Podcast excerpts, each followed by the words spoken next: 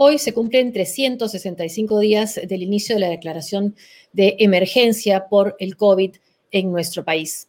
Desde entonces, desde hace un año, más de 100.000 personas han muerto en el Perú por este virus. Esas son las cifras de SINADEFI, las que reflejan eh, con mayor eh, realismo la dimensión de la tragedia que estamos viviendo. Solo febrero ha sido el mes más cruel en Lima, con el mayor número de muertes en todo lo que va de esta pandemia. En otro ámbito, destacaremos que hoy empezó el ciclo escolar 2021 con muchas escuelas públicas lamentablemente cerradas y con una brecha de conectividad que, eh, que parece insalvable a estas alturas. También quisiéramos destacar que a poco más de un mes del inicio de la vacunación ya son 384 mil los peruanos que han sido inoculados contra la COVID-19. Mi nombre es Renato Cisneros. Y yo soy Josefina Townsend. Y esto es Sálvese quien pueda.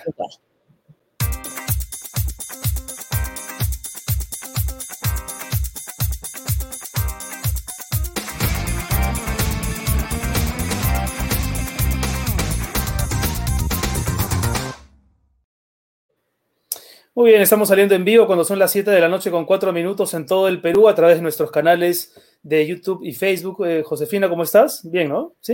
bien, sí, sí. Bueno, tenemos que empezar esta semana dándole la bienvenida a un nuevo auspiciador. Muchas gracias a Random House, a Penguin Random House, y comentarles que todos los libros de los sellos de Alfaguara Literatura Random House y Lumen están con 40% de descuento hasta el 23 de marzo en la librería favorita de cada quien.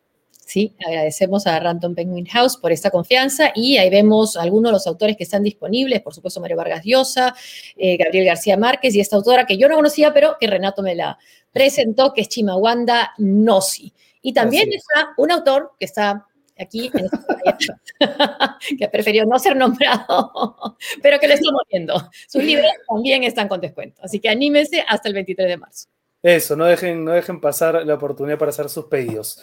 Y muy bien, bueno, como ya lo habíamos anunciado en nuestras redes, hoy vamos a conversar con un nuevo candidato a la presidencia y le damos la bienvenida y las gracias al, expresidente Ollantumala por acompañarnos hoy en Sálvese quien pueda, candidato por el Partido Nacionalista. ¿Cómo está? ¿Qué tal? ¿Cómo está? buenas noches, ¿cómo están? ¿Cómo están? un fuerte abrazo. También gracias por estar con nosotros. Eh, bueno, señor Mala, queremos empezar preguntándole eh, ¿Qué ha ocurrido en esta campaña? Es decir, en distintas entrevistas usted ha señalado que ha habido, eh, no sé si directamente para perjudicarlo, pero en todo caso en contra de la candidatura que usted representa, un cierrafilas de los principales medios, también que se ha sentido a la mano de los poderes económicos que tratan de manejar las elecciones, una franja electoral injusta, cuentas incautadas al partido, etcétera, etcétera, linchamiento mediático, pero también uno se pregunta si usted daría un mea culpa en el sentido en que tampoco se ha colocado a lo largo de esta campaña, que ya tiene ya un buen tiempo, eh, ninguna idea fuerza, ¿no? Usted en el 2011, eh, por ejemplo, colocó la idea de la gran transformación, luego que se convirtió en la hoja de ruta, y era una idea con la que uno podía estar de acuerdo o en desacuerdo, pero era una idea potente, un concepto que, que digamos, llevó a lo largo de aquella campaña. Pero en esta no ha habido una, gran idea colocada por su parte. O pensión 65, beca 18. Sí, sí, tampoco le ha sacado mucho lustre a esos galones, para hablar en términos militares. Cuéntenos un poco por qué. Bueno, eh, en principio no es en plan de queja lo que he señalado, sino son cosas objetivas, ¿no? El hecho de que nuestras cuentas están incautadas y somos el único partido que está así es verdad, no es más allá de un tema que pueda sonar a queja, no era mi intención quejarme, sino estoy acusando una realidad. O que eh, los partidos, eh, la franja electoral no sea equitativa para todos, tampoco es, algo objetivo, no es algo que, que yo estoy inventando, ¿no? Entonces, todas esas cosas que he dicho son cosas objetivas y es evidente que los medios de señal abierta eh, o, la, concentración de medios eh, y los grupos económicos siempre tienden a tratar de, acortar el menú a la población, al elector, eh, para que haya menos, de alguna manera, tener ellos más manejo sobre el próximo presidente del Perú o el próximo Congreso del país. Y esto porque los intereses económicos siempre tienden a a arrollar o a penetrar los intereses políticos. Si no, miren ustedes las comisiones del Congreso de la República. Pero también es objetivo reconocer, digamos, ¿no? Reconocer que no, que le ha costado o no ha podido o no ha sabido cómo colocar un concepto como antes sí lo había hecho. Eso es lo que llama la atención. En cuanto a los conceptos, eh, claro que hemos colocado conceptos. La, gran transformación eh, no es un eslogan, ¿no? La gran transformación es lo que hemos venido haciendo nosotros desde el primer gobierno y la segunda piedra, digamos, la primera piedra fue el, primer, el primer quinquenio y la segunda piedra es este quinquenio. Cuando hemos hablado de, de programas Fuerza, es, primero es entender que estamos en una pandemia y en la cual eh, la excepción de la clase política frente al pueblo es evidente. La clase política se ha desenfocado, se ha desconectado de la población. Entonces, eh, el problema que tenemos hoy día es una gran decepción pero fundamentalmente los partidos que están en el Congreso hoy día y que han eh, destruido el poco tejido político que se había construido. Yo veo con decepción esta clase política, empezando por los políticos, por ejemplo, eh, Lescano, ya era congresista cuando yo era militar, ¿no? Como también García en su primer gobierno yo era teniente, ¿no? Y uno lo veía de otra manera y cuando uno entra en la política eh, ha sido muy difícil entendernos con ellos. Ya, en nuestro primer gobierno eh, no logramos eh, unir a la, clase política y más bien era una, una guerra, pero que más allá de, los, de la relación ejecutivo-legislativo no trascendía a la población. Pero, pero Hoy día sí, ha pasado lo contrario. ¿no? me quedé con una duda. O sea, ¿usted considera que su primer gobierno que el gobierno que ha tenido fue de una gran transformación? Claro que sí.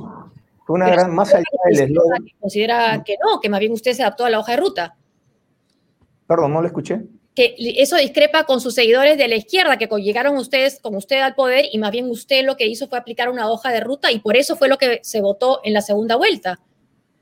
Lo que importa es qué piensa el pueblo, ¿no? Los que tienen pensión 65, beca 18, Jaliguarma, Cunamás, los que gozan de la longitudinal de la sierra, los que gozan del plan Esperanza, los que gozan de mi riego, de rutas solidarias, pero que no se eh, los que gozan del SAMU, del las ¿Por qué? Creo que eso es lo que importa, más allá de, de justamente lo, que creo que la gente no quiere es esto, ¿no? La, la, la confrontación entre dirigentes de izquierda que fueron llevados al gobierno por nosotros y que eh, creen que tienen el derecho de propiedad de la gran transformación y lo ven como la gran transformación de Gramsci, ¿no? Esta es una gran transformación nacionalista que va más allá de izquierdas y derechas y eso es lo que jamás comprendieron. Entonces, yo creo que el Perú tiene que mirar hacia adelante, ya debemos dejar este tema de que el resentimiento de dirigentes de izquierda que llegaron con nosotros al gobierno y pretendieron gobernar el país a través de nosotros, pero la verdad que, que habla muy bonito, pero de capacidad de decisión es muy poco, ¿no? Y eso lo hemos visto desde los primeros meses de gobierno, cuando no encontramos, no sabían tomar decisiones y además, y además eh, trataron de circunscribirme a mí, trataron de circunscribirme a los ámbitos de defensa, seguridad y programas política social, que era mi obsesión, pero ellos querían manejar la política económica, ¿no? Entonces, obviamente, eh, jamás permití eso, ¿no? Entonces, ¿No se, eh, ¿No se arrodilló frente a la CONFIEP, como dice la candidata Verónica Mendoza? Eh, mira, yo creo que Verónica Mendoza... Le ha dolido lo que usted dijo la vez pasada, ¿no? Que era una mala agradecida, le ha dolido. ¿ah? Le ha hecho mentiroso. Yo creo que eh, yo, le, yo escucho el, discurso de Verónica y me parece que es una mala copia de mi discurso del año 2005-2006, ¿no? Eh, me parece que no ha aprendido eh, lo que es ser gobierno, porque fue en cierto momento gobierno. Y por su forma de hablar ahora más me hace recordar al mensaje de mi hermano Antauro, Mm. Creo y le doy un consejo con todo cariño a ella, porque es una joven, eh, es una persona joven todavía, que no debe evadir los problemas. Eh, eh, si uno pretende ser gobierno, van a haber problemas y no va a haber forma de evadirlos. Y lo que yo he visto es que ella evade, ¿no? Ella fue la responsable de Espinar y cuando supo lo, lo que sucedió en Espinar, porque ella hizo una carta leyendo mal el informe del MINSA, los muertos que hubieron, entonces, y sabía que el partido le iba a expulsar, entonces eh, se decidió mm. patear el tablero y salirse del partido tirando la puerta, y ha tenido un doble discurso, porque eh, ella sale diciendo que ve malos manejos en el partido, ¿no? manejos económicos turbios, pero cuando le llaman a la fiscalía, ella dice todo lo contrario. Y entonces la, invocación es a que le diga a su gente la verdad. Claro, pero, pero, Verónica Mendoza dice una cosa respecto a usted, dice que usted traicionó al pueblo. Y esa sí, puede ser una frase únicamente. Y, y, sin embargo, cuando uno va a las encuestas, que nos gusta o no, es el único indicador para ver más o menos cómo se van repartiendo las adhesiones o las tendencias. Eh, independientemente de que su candidatura no haya adquirido todavía el vigor que seguramente usted esperaba, también el voto en contra es altísimo. Usted hace un instante nos decía, señor Humala, que lo que importa es lo que piensa el pueblo, los beneficiados por esos programas sociales que nadie le niega, que fueron una enorme contribución, pero ¿a qué adjudica usted ese 73% de voto en contra que tiene? Es el candidato con mayor cantidad de voto en contra. Y tal vez este sea un buen momento también para que usted haga un, mea culpa de algo, ¿no? Porque en su discurso todo parece jugar en contra de su postulación, pero hasta ahora no nos dicen qué puede haberse equivocado usted. Bueno, mira, eh, yo creo que eh, efectivamente hay un antivoto. Siempre hemos tenido un antivoto, probablemente ahora tengamos más un antivoto, pero eh, bueno, tenemos pues, estamos con una mochila pesada que son los procesos judiciales, por otro lado, eh, como ustedes lo saben, estuvimos solos permanentemente los cinco años, ¿no? Y cuando sacamos leyes, sacamos reformas, sacamos obras eh, importantes para el país, programas sociales importantes para el país, cada, cada ley era, formaba una mayoría, ¿no? A tal punto que el último año perdimos la mesa directiva. Y después mm. el posgobierno también ha sido muy duro para nosotros. Entonces, eh, eh, ¿cómo podría uno estar con 3.000 portadas o 4.000 portadas que le han sacado diciéndole samba canuta a usted, a su familia y al partido? Eh, evidentemente, pues empieza una, una carrera electoral, eh, digamos, 100 metros atrás de la línea del partidor, ¿no? Pero así empezó la otra vez. En el 2011 empezó usted así, claro, es cierto que lo agarraron a periodicazos después, pero el 2011 empezó así. ¿Tienes esperanza todavía de poder arremeter la última, de tu último tramo? Eh, lo, que, lo que le digo es que esto que estoy diciendo es de ahora, ¿no? Estamos entrando al, 2021 eh, corriendo 100 metros atrás, eh, con cuentas incautadas, con procesos abiertos, etcétera. Es, es en realidad muy, muy duro lo que, lo que estamos haciendo, pero es parte de la democracia. Fíjate, yo creo que eh, la, la, democracia no es como una carrera de postas, ¿no? Era, este gobierno era el cuarto gobierno democrático consecutivo que por primera vez en la historia se iba a lograr, ¿no? Sí. Pero en la carrera de postas uno corre, entrega el testimonio y ya se tira al gras y a ver si gana el, siguiente relevo, ¿no? Acá no, acá era deber de todos los demócratas cuidar que este gobierno termine. Y lamentablemente hay un mea culpa de toda la clase política porque hemos, eh, por acción u omisión, unos más que otros, hemos permitido que en el 2016 hayamos llegado a escoger entre el SIDA y el cáncer, como decía Vargas Llosa. Sí. Pero, pero, le, cuesta identificar errores propios, ¿no? Porque incluso cuando llega el momento del mea culpa, lo generaliza como es un mea culpa de la clase política. Pero usted en qué siente que se ha equivocado? Porque algo de ese 73% en contra, algo de la posición que hoy tienen las encuestas, también se debe a la performance de Ollantumala, ya sea como presidente, como expresidente, algo hizo mal. Ah, no, no, no es, no es un tema de que me cueste eh, eh, eh, reconocer errores, he cometido muchos, ¿no? Yo creo que cuando uno es gobierno, una vez mezcla el querer, el poder y el deber. Son tres conceptos distintos que de candidato, usted lo mm. escuchará, se mezclan y puede salir un discurso populista e irresponsable, ¿no? por ejemplo, eh, nosotros propusimos el gas barato para, 12, para, para, toda la población peruana y solo alcanzamos a 7 u 8 millones, ¿no? Entonces, el querer se confundió con el poder, ¿no? Porque 5 años no fue suficiente. Entonces, yo he reflexionado sobre ese tema y hemos encontrado cuál es la salida, ¿no? En principio hay que continuar la culminación del gasoducto sur peruano. Hay que continuar la masificación del FIS y la ampliación de, los, de las conexiones de gas doméstico y el Estado, a través de un rol social, debe intervenir en la comercialización del gas. Eso lo puedo explicar más adelante si quieren. Sí. hay, un error, perdón, hay un error y trato de encontrarle una solución. Yo creo que eh, otros errores que hemos tenido nosotros han sido, por ejemplo, la, eh, la mala relación que hemos tenido con, con, algunas bancadas que tal vez pudimos haber generado una mejor eh, cohesión, ¿no? Mm. otros errores que hayamos tenido eh, tal vez hemos sido eh, demasiado verticales en el tema de nuestra relación con el Congreso. Por un lado bien y por otro lado mal, ¿no? Porque por un lado bien, porque no llegamos a la crisis de, de Kuczynski. Y por un lado mal, porque llegamos a una situación en la cual eh, me vi en, la, en el escenario de tener que cerrar el Congreso. Y lo iba a cerrar, ¿no? Por una situación menor a lo, a lo que estaba viviendo Kuczynski, pero bueno, algunos ministros míos arrugaron, ¿no? Al final. Pero creo que si hubiéramos cerrado el Congreso, eh, si se hubiera logrado cerrar el Congreso esa vez, se hubiera curado este problema que hoy día nos eh, o estamos se, arrepiente de no haber cerrado el Congreso?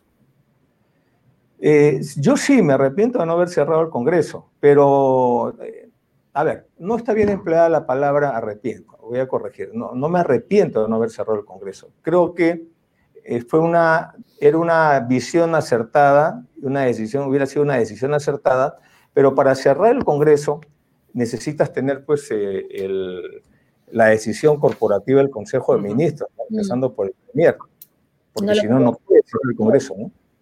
eh, dentro de los errores, ¿no sería también uno de los errores que tuvo su gestión la participación de su señora, de Nadine Heredia, en las decisiones de gobierno?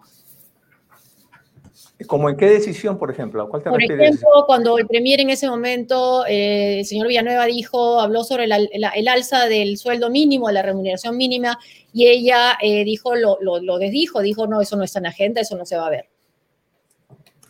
Eh, ahí, por ejemplo, Tú eres una periodista rigurosa, creo que en este caso no es tan objetiva, porque si recuerdas, ya Miguel Castilla lo había dicho, ¿no? Y en el caso de Villanueva, él aprovechó eh, mi ausencia del país para tratar de jalar agua para su molino. Es más, yo no sé si tú estarías de acuerdo en que Villanueva se hubiera quedado un día más en el gobierno, sabiendo lo que es hoy día Villanueva. Quizás nunca debió estar. Pero, pero yo te voy a decir que Villanueva era una persona eh, muy limitada para primer ministro, ¿no? Fue un error, por ejemplo, mío, haber elegido primer ministro. La óptica era eh, darle un asiento en el gabinete a las regiones. Acuérdate que en esa época estábamos impulsando el crecimiento económico y la lucha contra la corrupción y, y, parecía que el gobernador regional de San Martín era una persona, un gobierno exitoso, como en un momento pareció Vizcarra, pero una cosa es lo que aparece y otra cosa es lo que son, ¿no? Entonces, a tal punto que eh, a los tres meses ya Villanueva quería salir del barco, porque Entonces, primero, un primer ministro, perdón, un primer ministro debe tener liderazgo en el gabinete, por las puras no es presidente del Consejo de Ministros, ¿no? Y te cuento como anécdota que eh, Villanueva viene con un pedido de retirar a varios ministros, ¿no? Entonces, lo primero que le pregunta es, ya está bien, tienes, tienes el derecho a pedirme esto, pero dime con quiénes los reemplazamos. No tenía mayores reemplazos, ¿no? Era en realidad, allí me di cuenta que era una persona muy cercana al APRA Fujimorismo.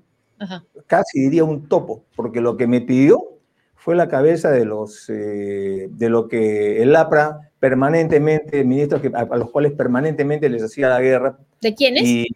¿De quiénes pidió la cabeza? A ver, por ejemplo, de, Cateriano, ¿no? por decirte uno. Ministro de Defensa. Que, es un adversario, un, viejo adversario de, bueno, del aprismo y del fujimorismo, digamos, ¿no? Pero, pero evidentemente, pues uno se da cuenta, ¿no? Y además no tenía ningún ministro, ninguna, ningún nombre preparado, eh, o en todo caso, eh, lo que proponía era pues, gente prácticamente con carnet aprista.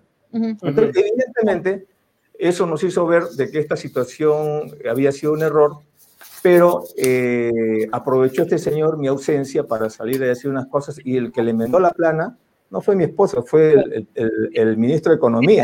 Ella, también lo hizo. Tratarse de esposa y que estaba en ese momento dentro de la mirada de, García, porque el terror de García era la presidencia, se, creó esa leyenda, ¿no? Y, cayeron, y cayeron eso porque ella tampoco lo desmintió de, desmintió de inmediato. Entonces, ¿usted cree que para un, si es que consigue un segundo eh, gobierno, el rol de Nadine Heredia y su señora sería igual que el anterior o cree que hay alguna percepción que algo tiene de cercano a la realidad de las personas que pensaban que estaban co-gobernando, y eso lo están mandando por el Twitter, ¿ah? y que incluso llevaron hasta un apodo que le llegaron a poner en las redes sociales. Entonces, ¿cree que eso es tan alejado?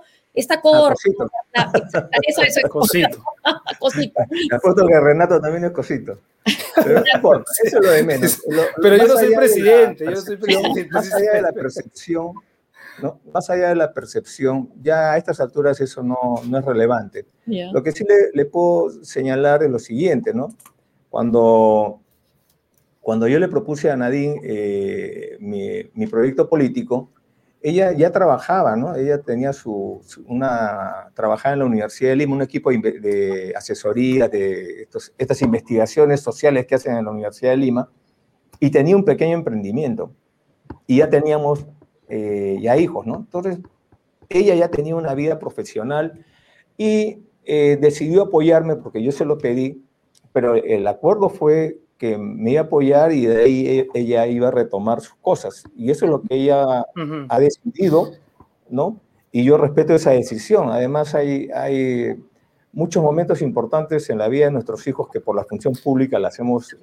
claro, pero, pero, reconocería, señor Umbala, que ustedes llegaron al gobierno, digamos, con un aura de ser un movimiento identificado con las, con las mayorías, con las bases, con el pueblo, ¿no? Si bien se modificó un poco el discurso o se adecuó para obtener ese triunfo en la segunda vuelta, de todas maneras estaban identificados como un partido de izquierda. Y mi pregunta es si reconoce que, se, que la pareja presidencial se frivolizó.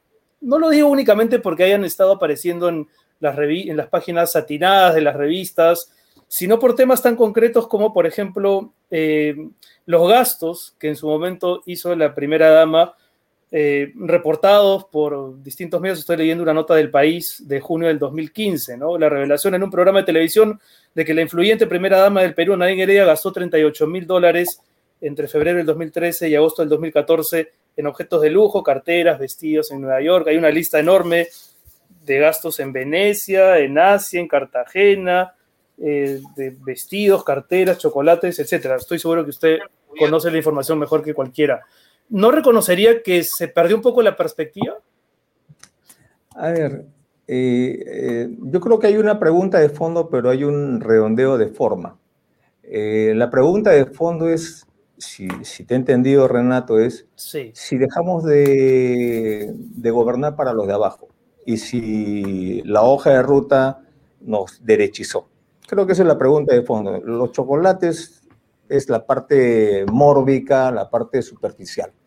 Bueno, pero, también me gustaría que me lo comente luego. Sí, sí. ¿No? ¿Está bien? Sí, sí, sí, claro, por favor.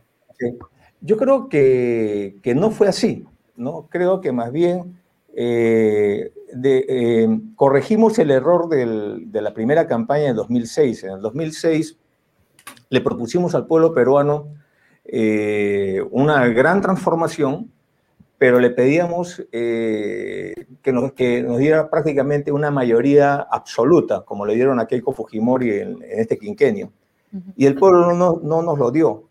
Entonces eh, nosotros nos pusimos más tercos todavía y recuerda que me decían que se puso el polo más rojo todavía, ¿no? Bueno, y el pueblo no nos dio la, victoria.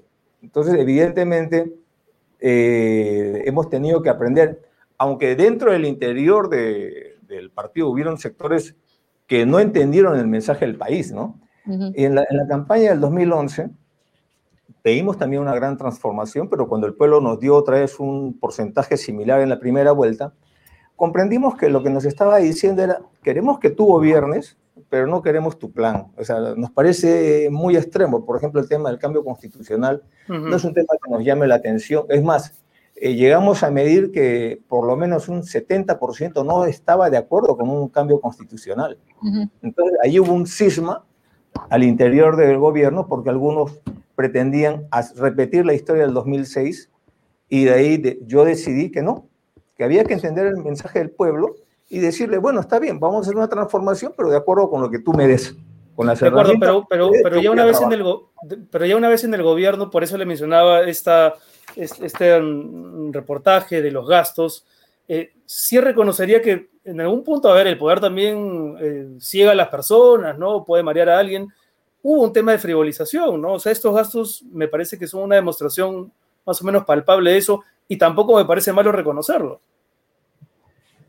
Bueno, entonces queda claro que no hubo un cambio. Si me, estás pasando a, la siguiente parte de la pregunta, entonces te darás cuenta que siempre gobernamos para los de abajo, con hoja de ruta o no hoja de ruta. Además, la hoja de ruta la hicieron los mismos, eh, el grupo de, de izquierda que había hecho el plan de gobierno. Ellos mismos hicieron la hoja de ruta, ¿no? Y si tú miras la hoja de ruta, la hemos cumplido casi literalmente, salvo el Ministerio de la Ciencia y la Tecnología, el resto está cumplido. Y hicimos más cosas. Entonces, sí gobernamos para los de abajo. Pensión 65 es para los de abajo, no es un tema de izquierda o derecha, es para los de abajo. y eso no lo comprendían.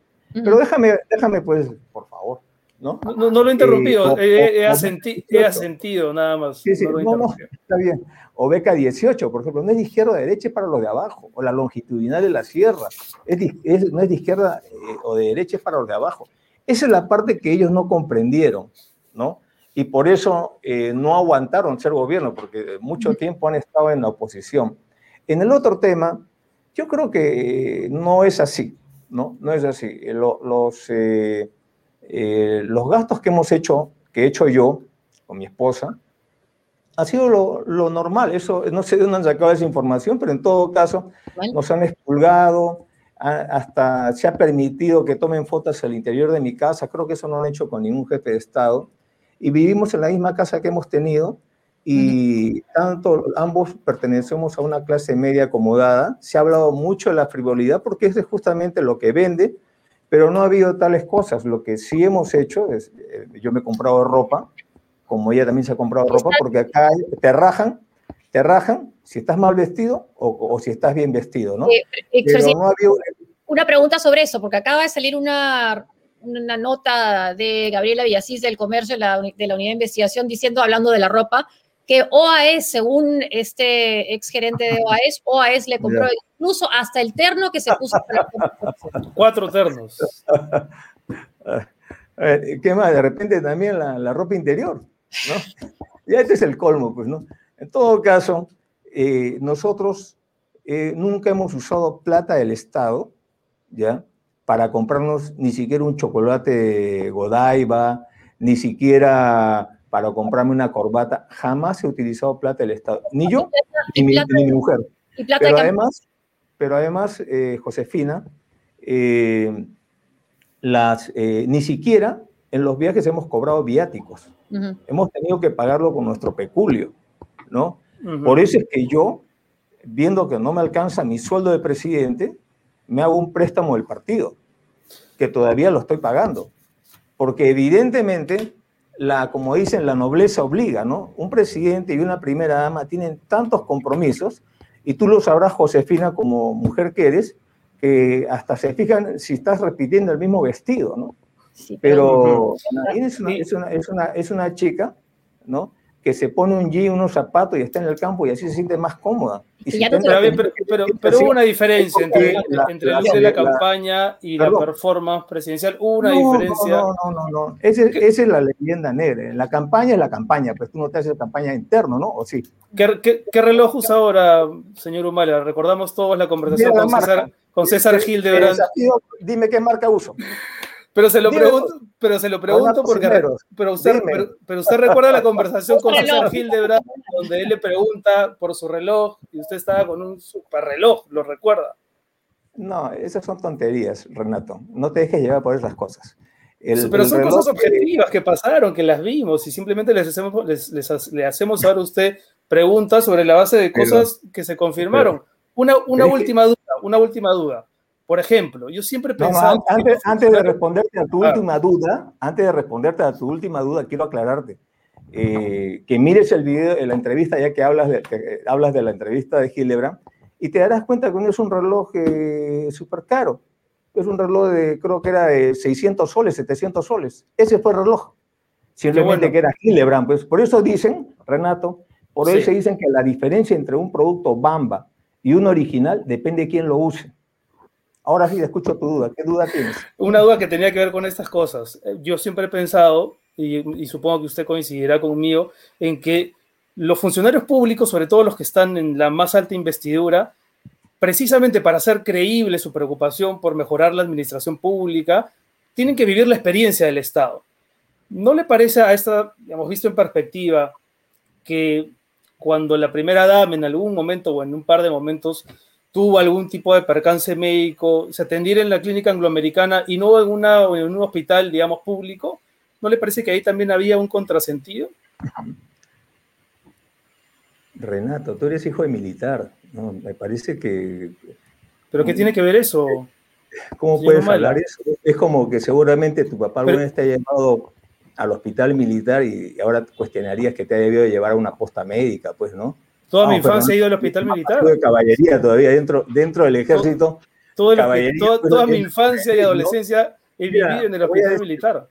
Te voy, a, te voy a decir, no, porque eh, nosotros antes de entrar a la presidencia, antes de entrar a, ser gobierno, eh, teníamos un seguro eh, en la angloamericana, ¿no? Pero eso no quiere decir que no nos hayamos atendido en postas médicas. Mira, mira, te cuento, cuando estuvimos en un viaje en, Yurimaguas, ¿no? Hemos entrado a una posta médica con Nadine, ¿ya? Y había una señora cuyo bebé estaba con fiebre, ¿no? Y la señora no sabía qué hacer, una madre joven.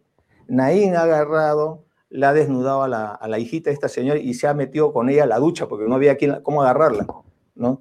Y teníamos una actividad y Naín salió así empapada con la niñita para bajarle la temperatura. No había un médico en la posta médica. Entonces, digamos, eh, ¿cuál es el tema ahí? No? Si vamos a ir por el tema de, la, de que el funcionario público eh, debe, debe atenderse en temas eh, hospitales públicos, también lo hemos hecho, con nadie nos hemos atendido en hospitales públicos. Mira, yo igual que tu viejo, he sido militar y he estado en Locumba y ahí nos atendíamos en el policlínico público, en la puerta de, Locumba. bueno, esa, es la, esa, es la, utilidad de estas preguntas que le permiten a usted también contar la otra parte, no hay, no vamos a ir incomodarse. Sí, vamos a ir al tema sanitario, pero me había quedado una duda de lo que, lo que había dicho hace un momento, eh, señor expresidente. Dijo que ustedes no han tomado nunca dinero del Estado, pero de la contribución de los aportes de Odebrecht, de esos 3 eh, millones de dólares para la campaña, que no eran finalmente dinero del Estado, ¿lo recibieron? No, no, no jamás, jamás. E, es más, ¿no? Eh, ahora estamos viendo cómo en Brasil se, ya se ha disuelto por corruptos al, grupo de tarea o este equipo especial que tenían allá y cómo se, ha caído todo el proceso de Lula. Se va a volver a juzgar, ¿ah? no, lo que han dicho es que no está bien que se juzgara en Curitiba, se va a comenzar otro juicio en Brasilia. Bueno, vamos a ver, pues no, pero vamos a ver, porque es muy difícil que las instituciones pidan perdón. Es preferible eh, eh, buscarle alguna, alguna modalidad y veremos pues qué pasa, ¿no? Pero hemos visto, por ejemplo, el caso del jefe de OAS, que está probado que había mentido, que había tenido una declaración, después lo presionaron el equipo de tarea brasileño y salió con otra declaración. Y lo que pasa es que hoy día las colaboraciones eficaces son organizaciones criminales. En nuestro caso, como te vuelvo a decir, nosotros no tenemos ninguna acusación por corrupción. Hay una investigación preliminar por el gasoducto. Hay una investigación preliminar por el gasoducto por la fiscal de la Nación. Sí, yo tengo una investigación por el gasoducto y tengo hasta por el satélite y por todo, porque eh, acá eh, ha habido un, todo un problema ¿no? de, la, de, la política, lo que en otros países se llama el lawfare, ¿no? donde a través de, del ajusticiamiento, ¿no? Eh, tratas de cobrar revancha a tus adversarios políticos. De eso el APRA es, es experto, ¿no? Ellos han tenido operadores en el Poder Judicial. De tal manera que cuando hemos salido de gobierno, hemos tenido como 20 procesos, de los cuales ya casi todos se han ido archivando, ¿no? Ahora, eh, sí, disculpe que lo interrumpa porque es, interesante lo que está diciendo los procesos, pero creo que eh, hay un tema que, que, preocupa, me parece, es usted está teniendo esta, estas críticas a la candidata de la izquierda, Verónica Mendoza, pero ¿no cree que el riesgo eh, fundamental ahora que pueden... Está a la derecha. Claro, que puede correr nuestro país está en la ultraderecha con el señor eh, López Aliaga, quien Keiko Fujimori ha llamado eh, rayadazo, un audio supuesto filtrado. ¿No cree que ahí está el peligro mayor? Mire, lo que yo veo es una decepción de la clase política, sea de izquierda o de derecha. yo no sé cuál va a ser la diferencia, porque al final ya ni siquiera estamos hablando de, radicalismo, sino estamos hablando de extremismo. Y cuando hablamos de extremismo se van a juntar los dos extremos, ¿no? Y eso es lo que yo veo, ¿no? Yo siento una decepción de la clase política. La, gente quiere cambiar a, esta clase política y particularmente a los del Congreso golpista, donde está también Acción Popular, ¿no? Mm. Eh, y todos estos partidos que son parte de la crisis, ¿no? En este caso, eh, este señor eh, López Aliaga está yendo con Solidaridad Nacional. Acá también hay eh, una, mala utilización o un mercado de partidos políticos que se cambian de nombre, ¿no? Juntos por, el Perú es el Partido Humanista de Joe Simons, que está acusado por haber recibido coimas de Odebrecht, ¿no? y hay otros partidos como el del señor López Aliaga, que es eh, justamente que es el de Solidaridad Nacional de Castañeda Locio, que está metido en todos los temas brasileños.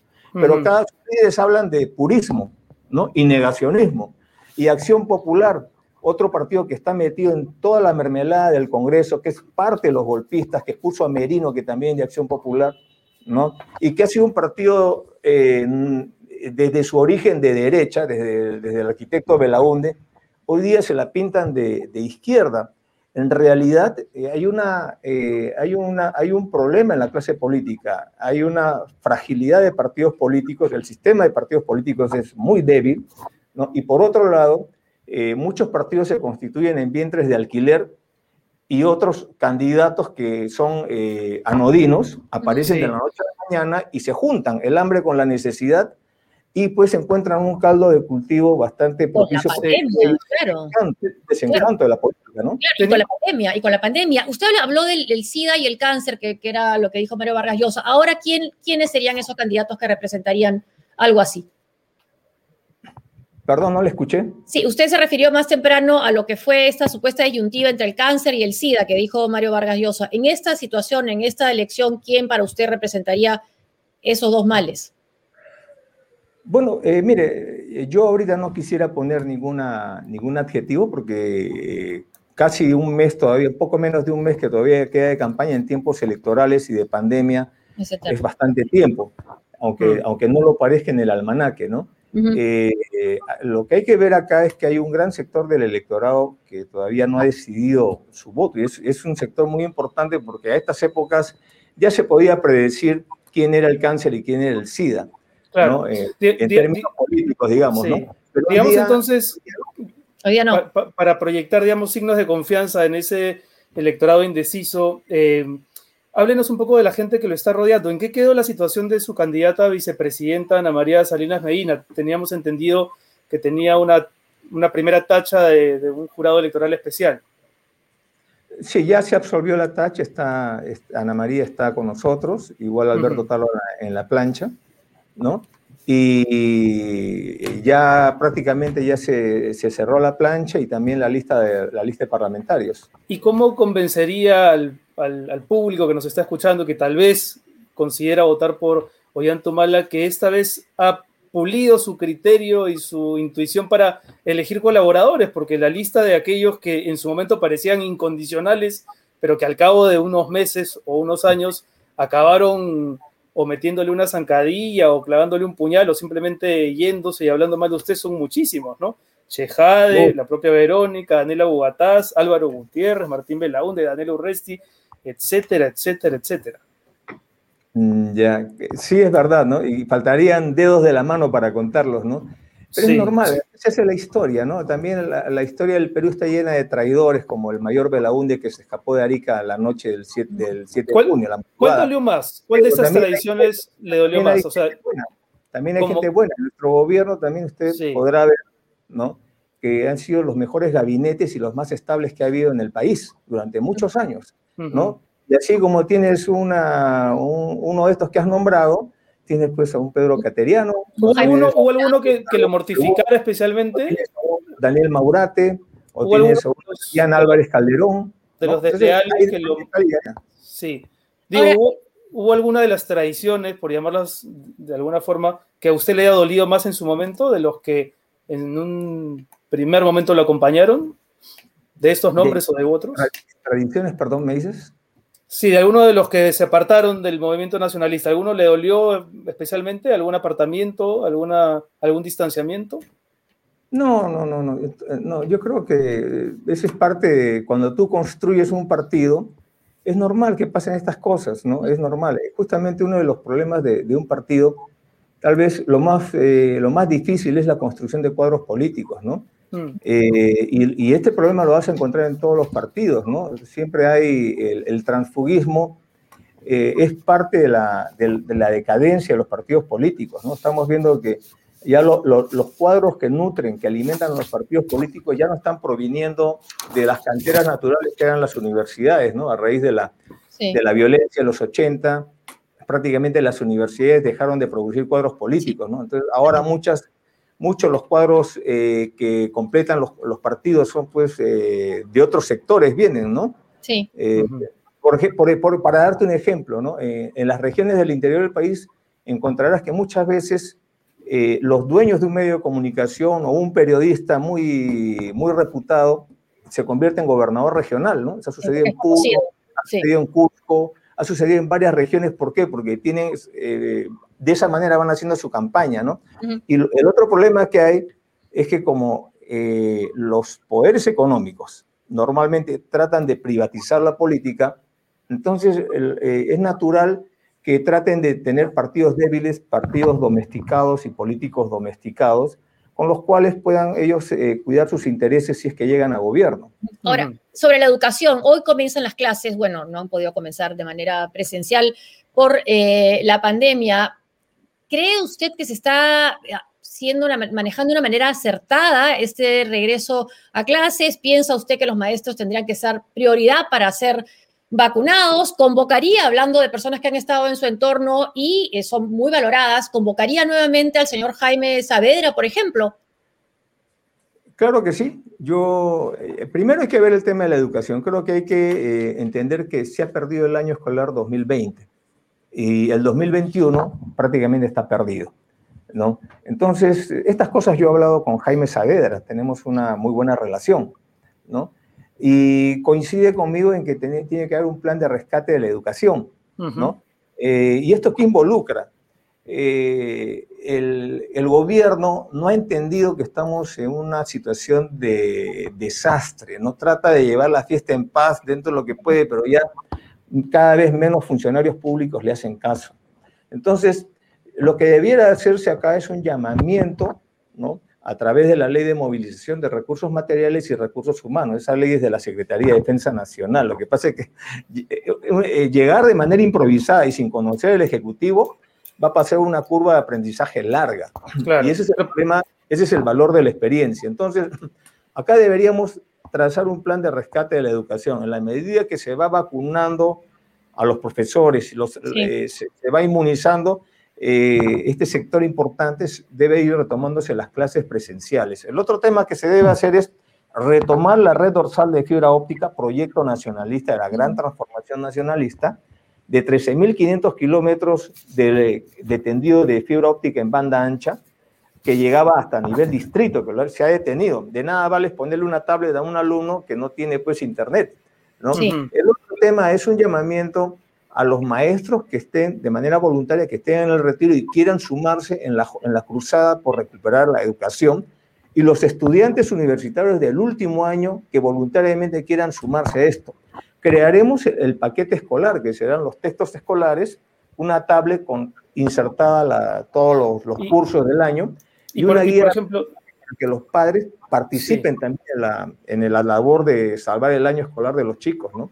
¿Usted hubiese levantado la cuarentena, señor Humala, por ejemplo? ¿Tiene las, ¿Usted hubiese levantado la cuarentena en las actuales circunstancias sanitarias en que nos encontramos. Se lo pregunto porque hay quienes piensan que el gobierno ha sufrido, las ha levantado la cuarentena por las presiones ante la necesidad de reactivar la economía. ¿O usted cree que está bien levantada la cuarentena y que ya era hora de, un, de una flexibilidad? Mira, la, la mejor forma de, de, debilitar la, la, autoridad de un gobierno es cuando el gobierno da órdenes que sabe que no se van a cumplir. Y esa es la historia de las cuarentenas, ¿no? Todos sabemos, ¿no? No es un secreto, no es un secreto, ¿no? Que nadie respeta la cuarentena. Mm. Que la gente eh, sale, aunque sea a tomar aire o a pasear a su perro, los más frívolos, digamos, los cosas más pequeños, como la gente que tiene que ir a trabajar. Claro, pero de ahí abrir casinos. Entonces el problema es cuántas cuarentenas más aguantaría la economía peruana, ¿no? Cuando los economistas hablan de que hay una recesión que está ya superior, superior al 10%, ¿no? Cuando, cuando hablamos de, de, una situación de crisis de, donde se han perdido más de 8 millones de empleos y donde hablamos de una recesión inducida, o sea, al paciente lo han incubado y lo han, lo han, lo han dormido para que no se muera, es la economía peruana, y dicen que hemos retrocedido 10 años en, materia económica, yo creo que más, creo que estamos en un proceso de regresión de la economía, donde todas las actividades terciarias y secundarias están en grave crisis. Me refiero al consumo, servicios, manufacturas, metal mecánica, etcétera. Las únicas actividades que, que, digamos, han salido incólumes de esta crisis son las actividades primarias, ¿no? Pesca, agricultura, minería. De acuerdo. ¿De qué estamos hablando? Estamos hablando de una regresión de nuestra economía a etapas de, una, de un proceso de, industrialización incipiente. estamos hablando tal vez inclusive de la década de los 70. A ese nivel estamos, estamos retrocediendo. Entonces, lo que nadie dice, ¿qué le toca? ¿Hemos regresado a los 70 en materia económica, en materia de control económico? Estamos en un proceso de regresión, destruyendo lo que son las actividades de consumo, de servicios, las pequeñas y microempresas, etcétera, de tal manera que lo único que ha, quedado, que ha quedado casi, casi intacto son las actividades primarias. Entonces, basta ver en, el, en, la historia en qué momento comienza el boom de los, por ejemplo, gastronómicos. Sí. Estamos, boom gastronómico? Estamos un, poco contra el tiempo. Una, que quería hacer yo, este, un impuesto a la riqueza que ustedes proponen en su plan de gobierno y que coincide en eso con Verónica Mendoza, ¿sería lo adecuado en este momento? Porque, por ejemplo, Johnny Lescano también lo proponía, le preguntamos al candidato y él dijo que ya no lo propone porque ha quedado tan mal la economía que ya no es algo que convenga hacer. ¿Ustedes sí insisten que eso lo van a hacer? el, problema acá es que cuando dices la economía, te has debido preguntarle, pues tú eres una periodista objetiva, la economía de quién ha quedado tan mal, ¿no? Porque si es de las clínicas privadas, creo que no ha quedado tan mal. Si es de los bancos que han, han prestado plata a través del proceso reactivas, no creo que hayan quedado mal. O si es de los laboratorios que, que han hecho plata haciendo pruebas mm. rápidas, moleculares, etcétera, no creo que hayan quedado tan mal, ¿no? Entonces, el, el impuesto a la riqueza no es al que ha quedado mal. Y en eso está mal el señor Lescano el impuesto a la riqueza es una contribución que ahora necesitamos para reactivar la economía y el empleo. Y además, déjame decirte, Josefina, que en esto tenemos experiencia, porque nosotros creamos en su momento el impuesto a las sobreganancias mineras, producto de la revisión de los contratos mineros, y eso lo hicimos en, el primer semestre de gobierno. O sea, que esto lo haremos transparentemente y sin abusos. Señor Mal, en su, en su programa de gobierno eh, hay un capítulo dedicado a la mujer, creo que el programa se llama Mujer Revalorada. Eh, cuéntenos, por favor, cuál es su punto de vista respecto de dos temas que a lo largo de esta campaña se han venido eh, discutiendo, uno que es el tema de la eutanasia y otro el tema del aborto. menciones de la eutanasia que aunque no tiene que ver propiamente con una mujer, se, se puso en la discusión por el caso de Ana Estrada. si podría darnos su opinión, por favor. Claro que sí. Mira, eh, en el tema de mujer revalorada, el problema que tenemos eh, hoy día es que la mujer la tiene más difícil salir de la pobreza que el hombre, ¿no? Eh, yo hago una pregunta típica y te la haría, Renato, con todo el respeto. ¿Tú sabes cuánto cuesta una toalla higiénica? No creo que lo sepas, porque no la usas. Pero una mujer, una niña de un asentamiento humano en Pamplona Alta, sí lo sabe. Porque a diferencia del niño pobre, la niña pobre tiene que pagar esto, ¿no? Es para darte un ejemplo, ¿no?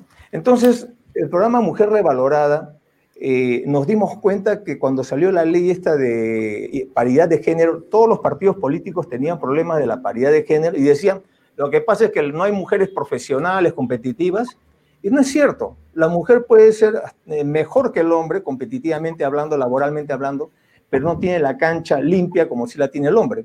Entonces, Mujer Revalorada es un programa, es un super programa, eh, que en el primer año le vamos a asignar mil millones de soles, que va a ser de nivel viceministerial, ¿no? De tal manera que va a cubrir la beca mujer, que es una beca eh, de estudios, no solamente universitarios, sino escolares, ¿no? Además de eso va a tener exámenes, eh, el, el, acompañamiento ginecológico a partir de la adolescencia y sobre todo a las madres, a la, a la madre adolescente en la, etapa, en la etapa de gestación.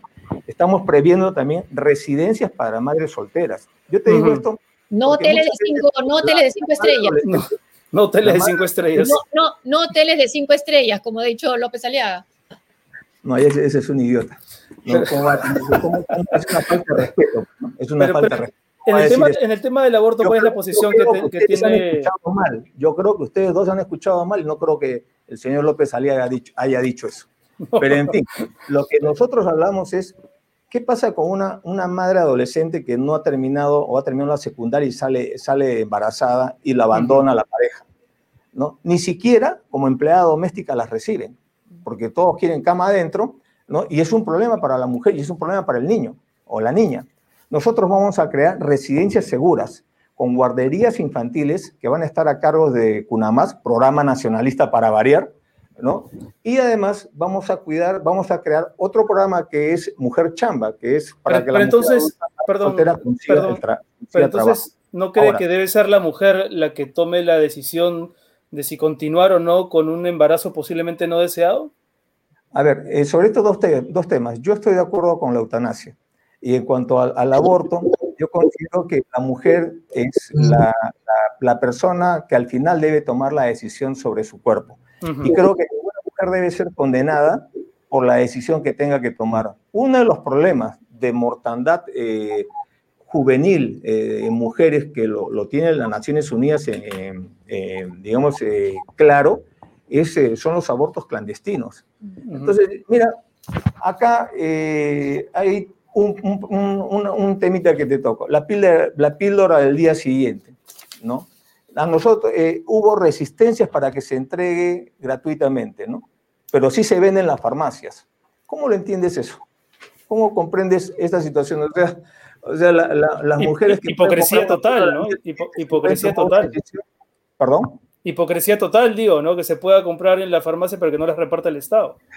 Totalmente de acuerdo contigo, Renato. Yo también estoy de acuerdo con eso. Es una hipocresía total, ¿no? De, la, de nuestra sociedad yendo a la lucha contra, la, contra el coronavirus, el COVID, ha habido tanto fake news durante, durante esta pandemia, durante esta tragedia que vivimos. Entonces, ¿cómo poder entender que un candidato que está liderando las encuestas acaba de decir y está haciendo viral el video que con el cañazo uno puede tratar el COVID? Lo ha dicho Johnny Lescano. ¿Con el cañazo? Sí, ¿cómo combatir este tipo de declaraciones cuando vienen de alguien que está liderando las encuestas? Ah, no sé si, si, decirte que le pongan un enema de cañazo sería muy duro, pero, pero la verdad que no sé, ¿en qué universidad habrá estudiado este señor donde le han enseñado eso? ¿Qué estudiado Mira, el, problema, es abogado. el problema que tenemos, ¿no? Eh, que la pandemia es un tema muy serio, como para, como para entrar, reírnos de, las, de, de este tipo de cosas, porque mucha gente ha muerto con remedios canceros. Un problema de la, del tratamiento de, la pandemia que lo, han que lo ha dicho Naciones Unidas y el MINSA es la automedicación. Cada uno saca sus remedios caseros para curarse del COVID y no se curan. Lo cierto de este problema es que primero han habido malas decisiones de este gobierno, en general de este quinquenio, un quinquenio pésimo de gobierno, ¿no? que abandonó el esfuerzo que hicimos nosotros. Nosotros invertimos eh, 3.3 millones, 3.3% del Producto Bruto Interno en salud, cuando estaba en 2.3. ¿Faltaba más? Sí, pues ha faltado más, pero es lo que en ese momento logramos darle 7 mil millones más a salud. Lo cual permitió fortalecer el primer nivel donde ha debido estar el oxígeno. Tenemos que, primero, vacunar a la población. En segundo lugar, tenemos que nivelar, equilibrar la demanda con la, la oferta del oxígeno para no estar en estos problemas y recuperar los hospitales que hoy están tomados por la pandemia y llevar el, el, oxígeno y el personal de salud al primer nivel de la atención de salud.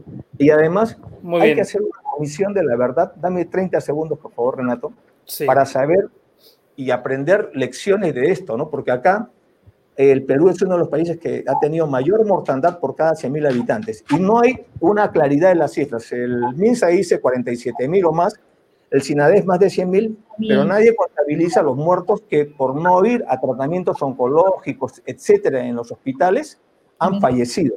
Entonces, eso por un lado. Por otro lado, se han gastado casi todo el ahorro nacional. A mí García, cuando entré a gobierno, me dejó algo de 6.700 millones de dólares de ahorro. Yo le he dejado a este gobierno 14.200 millones de dólares de ahorro y casi, toda la casi la totalidad de esa plata ya se la han gastado.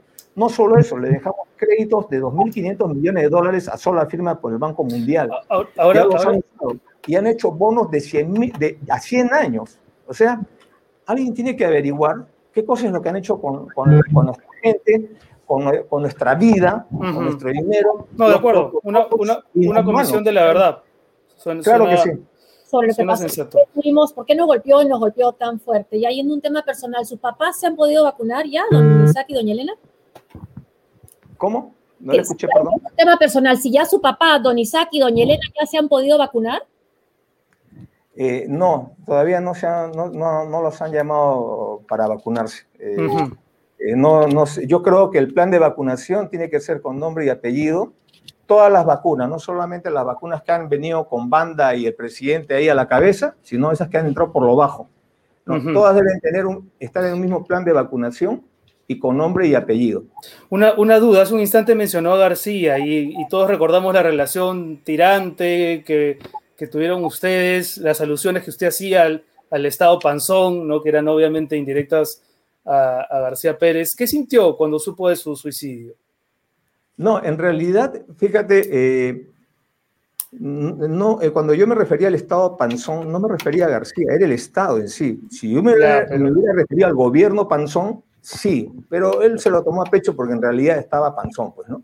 Pero no fue con, con, alusiones a él, sino a la lentitud, porque cuando llegué a gobierno me costó mucho hacer avanzar a este elefante que yo lo llamo Estado y por donde tú quieres que vaya, porque la burocracia del Estado quiere llevarte por donde sea. Cada ministerio tiene su propia política institucional y, te hacen muchas veces resistencia. Pero, cuéntenos, cuéntenos, lo, que, lo que sintió, si sintió algo cuando supo de la noticia de su no, sorprendido, sorprendido. Inclusive usted recordará que más allá de, nuestro, nuestras disputas, quise, quise estar presente en, su velatorio, ¿no? Como creo que es, es, cierto que su hijo le interrumpió el ingreso? ¿Le prohibió el ingreso? No, no, no, no, Yo creo que lo peor me parece que es meter al pobre chico este, que yo no sé cómo estará ya su cabeza, porque en plena, en plena, lo han utilizado, la vieja guardia ha utilizado un menor de edad, ¿no? para generar en él una serie de sentimientos que habría que ver en el futuro cómo se desenvuelven. Yo le deseo la mayor de, los éxitos de este muchacho, que debe ser un muchacho inteligente, pero que ha sufrido un, golpe duro, ¿no? Bueno, muchas gracias, señor Humala, por dedicarnos todo este tiempo en el programa y, esperamos que, que, capitalice de la mejor manera el tiempo que falta. A ver cómo le va. Mira, eh, yo simplemente agradecerles, pero quiero señalar que el problema de la crisis que hoy vivimos no lo hemos generado nosotros. Esto lo ha generado todos estos partidos tradicionales que se han, por una cuota de poder en el Congreso, en el Ejecutivo, se han liquidado. La gente ha visto cómo eh, de lo que escogieron en el 2016 no ha quedado nada. Han visto cómo se han peleado una señora que era la, tenía 77 o 76 congresistas con un presidente que era un abuelo chocho, que se iba temprano a de palacio. Y la gente veía ese, ese problema y de pronto ya no tenía agua y desagüe. De pronto perdieron su empleo. De pronto su economía se cayó. De pronto ya no habían becas. De pronto ya no habían los programas sociales. Eso no merecen los peruanos. Nosotros les vamos a garantizar estabilidad. Vamos a trabajar con todos, unidos. Acá no hay espacio para venganzas. Acá tenemos que darnos la mano como peruanos y sacar juntos adelante al país, que hoy día los necesita. La pandemia va a continuar Va a continuar durante ya años. ya nos pasamos, se nota que no tiene reloj ¿ah? porque ya nos hemos pasado la hora y ya nos hemos. No, gracias a ustedes, gracias, gracias a ustedes por la amabilidad, por darme estos, No, estos, al estos, estos contrario. minutos. Al contrario, tenemos una buena audiencia que agradecemos mucho y ha despertado interés. Y no se olviden marcar la O, ¿ah? no se olviden marcar la O. Muy bien, Ollanta Humala ha estado con nosotros, el expresidente, a quien le, a quien le agradecemos Un abrazo, por un abrazo. responder nuestras preguntas. Son las 8 de la noche con 3 minutos. Antes de irnos, mi querida José, vamos a recordarle a la gente que tenemos un nuevo auspiciador que es Penguin Random House y que pueden llevarse todos los libros del Faguara Literatura Random House y Lumen con 40% de descuento hasta el 23 de marzo. Así es, incluidos eh, libros de los que estamos viendo ahí, Chimawanda, la, la- la actora que acabo de conocer gracias a ti. Todo nigeriano. Sí, doctora nigeriana, me contaste, Mario Vargas Llosa, eh, bueno, Gabriel García Márquez y... uno Y Alonso, y Alonso Cueto y, los presentadores y Laura que no soy yo. Riesco, etcétera. Ya saben, hasta el 23 de marzo. Nos vamos, nos vamos, producción, sí, ¿no? Falta interactiva.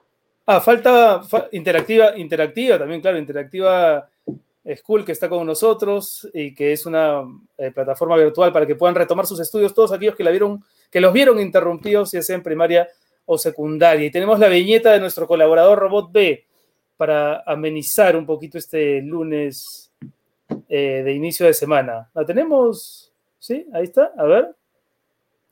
No la tenemos, ya, no la tenemos. Queda para el miércoles.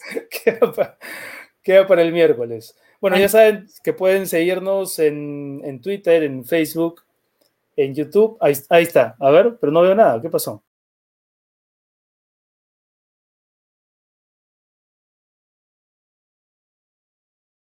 Mejor, mejor que nos ser abducidos, ¿no? Y ya movilizados. Otro, Puede, claro, llegar a Marte, esa es la idea, si es que no salen los candidatos que quieres. Bueno, muchas gracias por acompañarnos. eso, síganos en nuestras redes y nos vemos el miércoles a las 7 de la noche. Chao. Sálvese quien pueda. Chau, chau.